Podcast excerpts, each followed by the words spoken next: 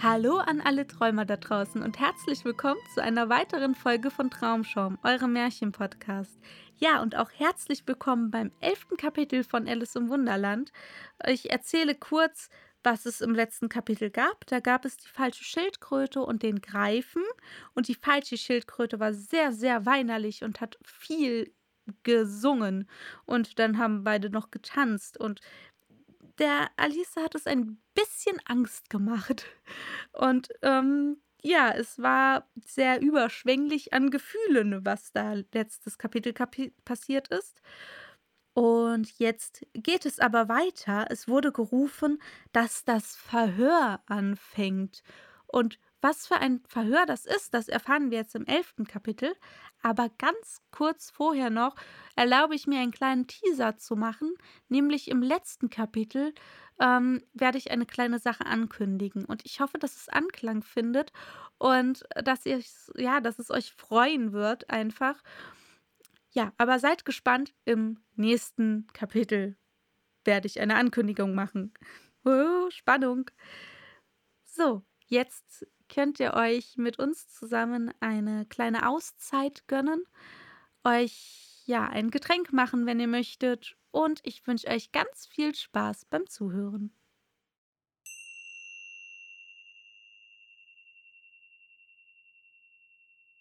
Elftes Kapitel Wer hat die Kuchen gestohlen?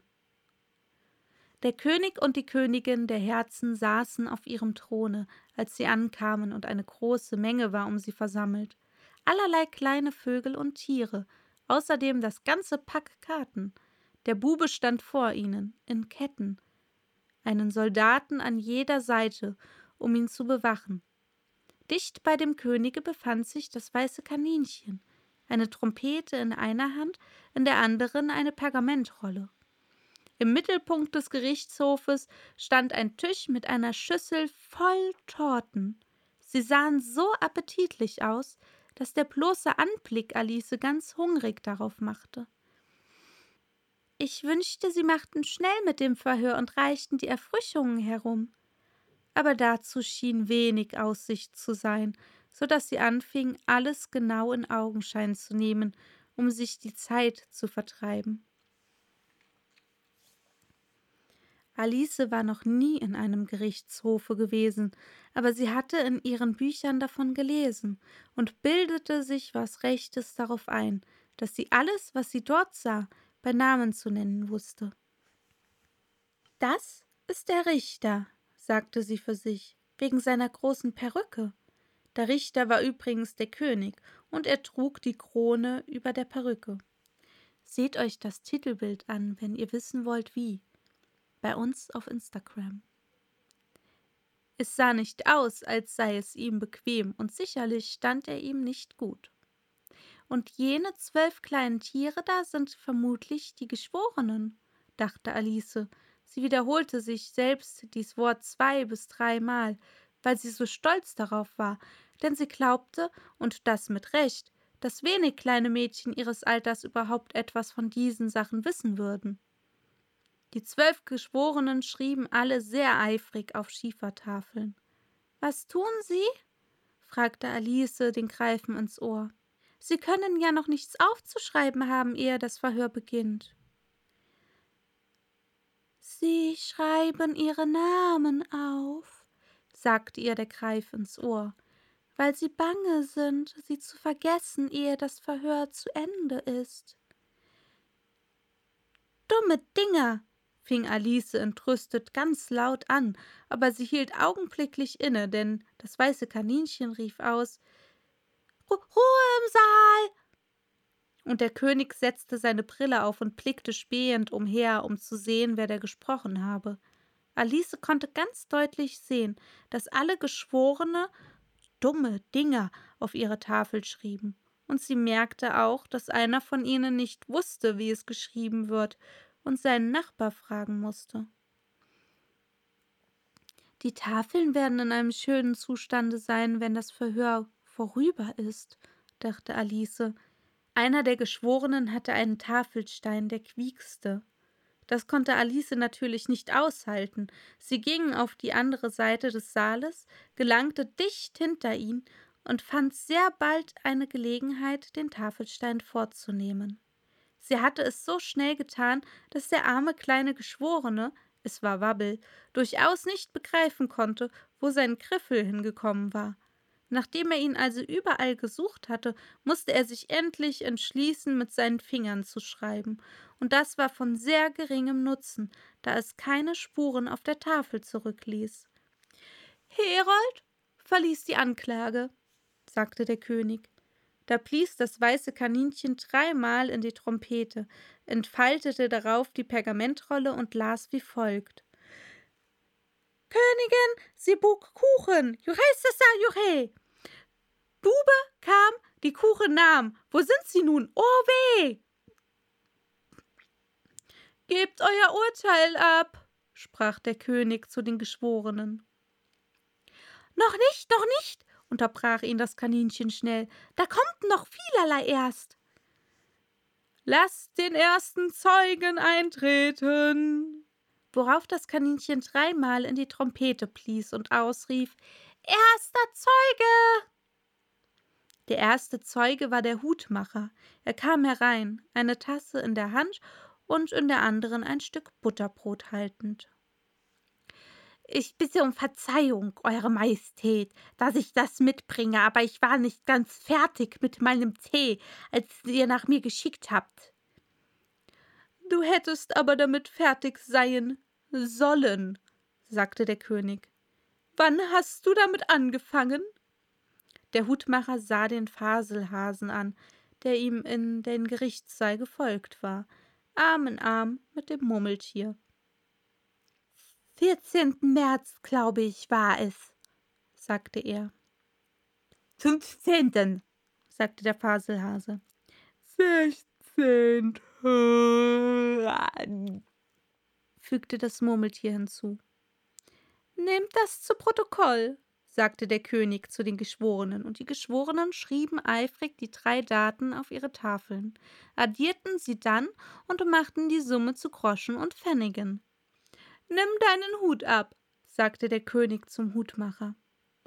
Es, es, es ist nicht meiner, sagte der Hutmacher. Gestohlen? rief der König zu den Geschworenen gewendet aus, welche sogleich die Tatsache notierten. Ich halte sie zum Verkauf, fügte der Hutmacher als Erklärung hinzu. Ich habe keinen eigenen, ich bin ein Hutmacher. Da setzte sich die Königin die Brille auf und fing an, den Hutmacher scharf zu beobachten, was ihn sehr blass und unruhig machte. Gib du deine Aussage, sprach der König, und sei nicht ängstlich, oder ich lasse dich auf der Stelle hängen. Dies beruhigte den Zeugen augenscheinlich nicht. Er stand abwechselnd auf dem linken und rechten Fuße, sah die Königin mit großem Unbehagen an und in seiner Befangenheit biss er ein großes Stück aus seiner Teetasse statt aus seinem Butterbrot. Gerade in diesem Augenblick spürte Alice eine seltsame Empfindung, die sie sich durchaus nicht erklären konnte, bis sie endlich merkte, was es war.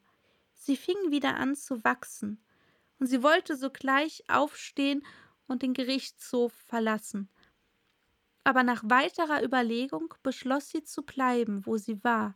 solange sie Platz genug hatte. Du brauchtest mich wirklich nicht zu drängen, sagte das Murmeltier, welches neben ihr saß. Ich kann kaum atmen.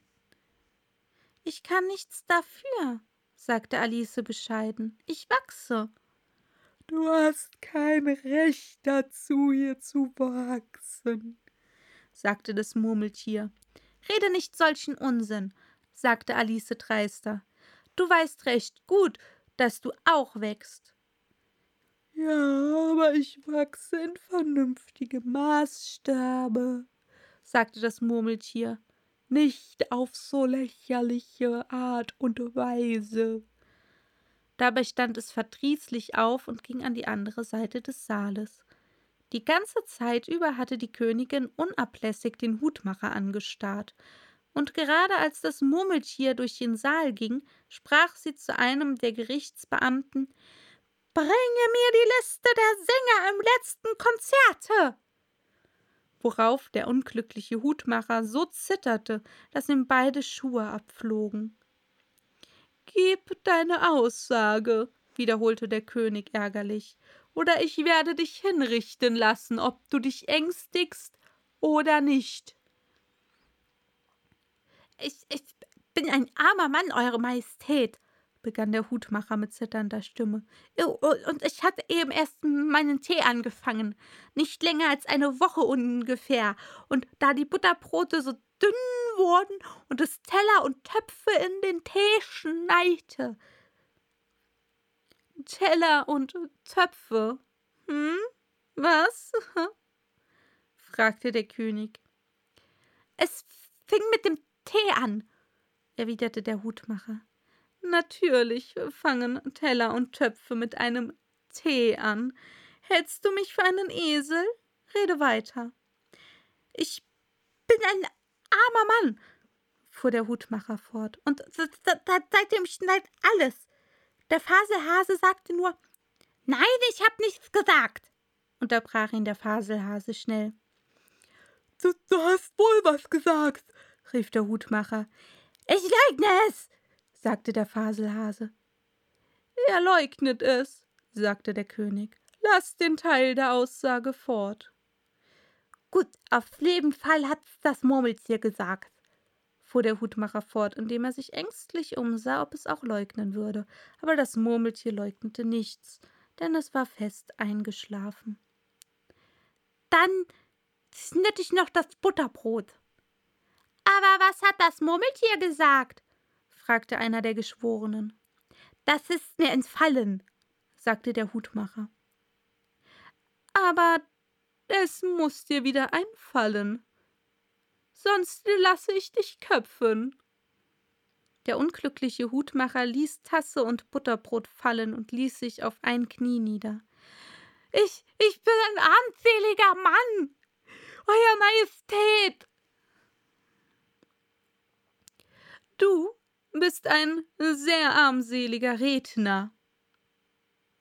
Hier klatschte eins der Meerschweinchen Beifall, was sofort von den Gerichtsdienern unterdrückt wurde.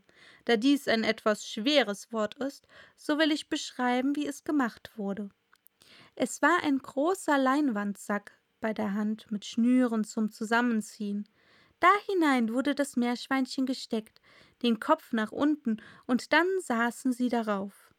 Es ist mir lieb, dass ich das gesehen habe. Ich habe so oft von der Zeitung am Ende eines Verhörs gelesen, das Publikum fing an, Beifall zu klatschen, was aber sofort von den Gerichtsdienern unterdrückt wurde, und ich konnte bis jetzt nie verstehen, was es bedeutet. Wenn dies alles ist, was du zu sagen weißt, so kannst du abtreten, fuhr der König fort. Ich kann nicht mehr abtreten, sagte der Hutmacher. Ich stehe so schon auf den Strümpfen.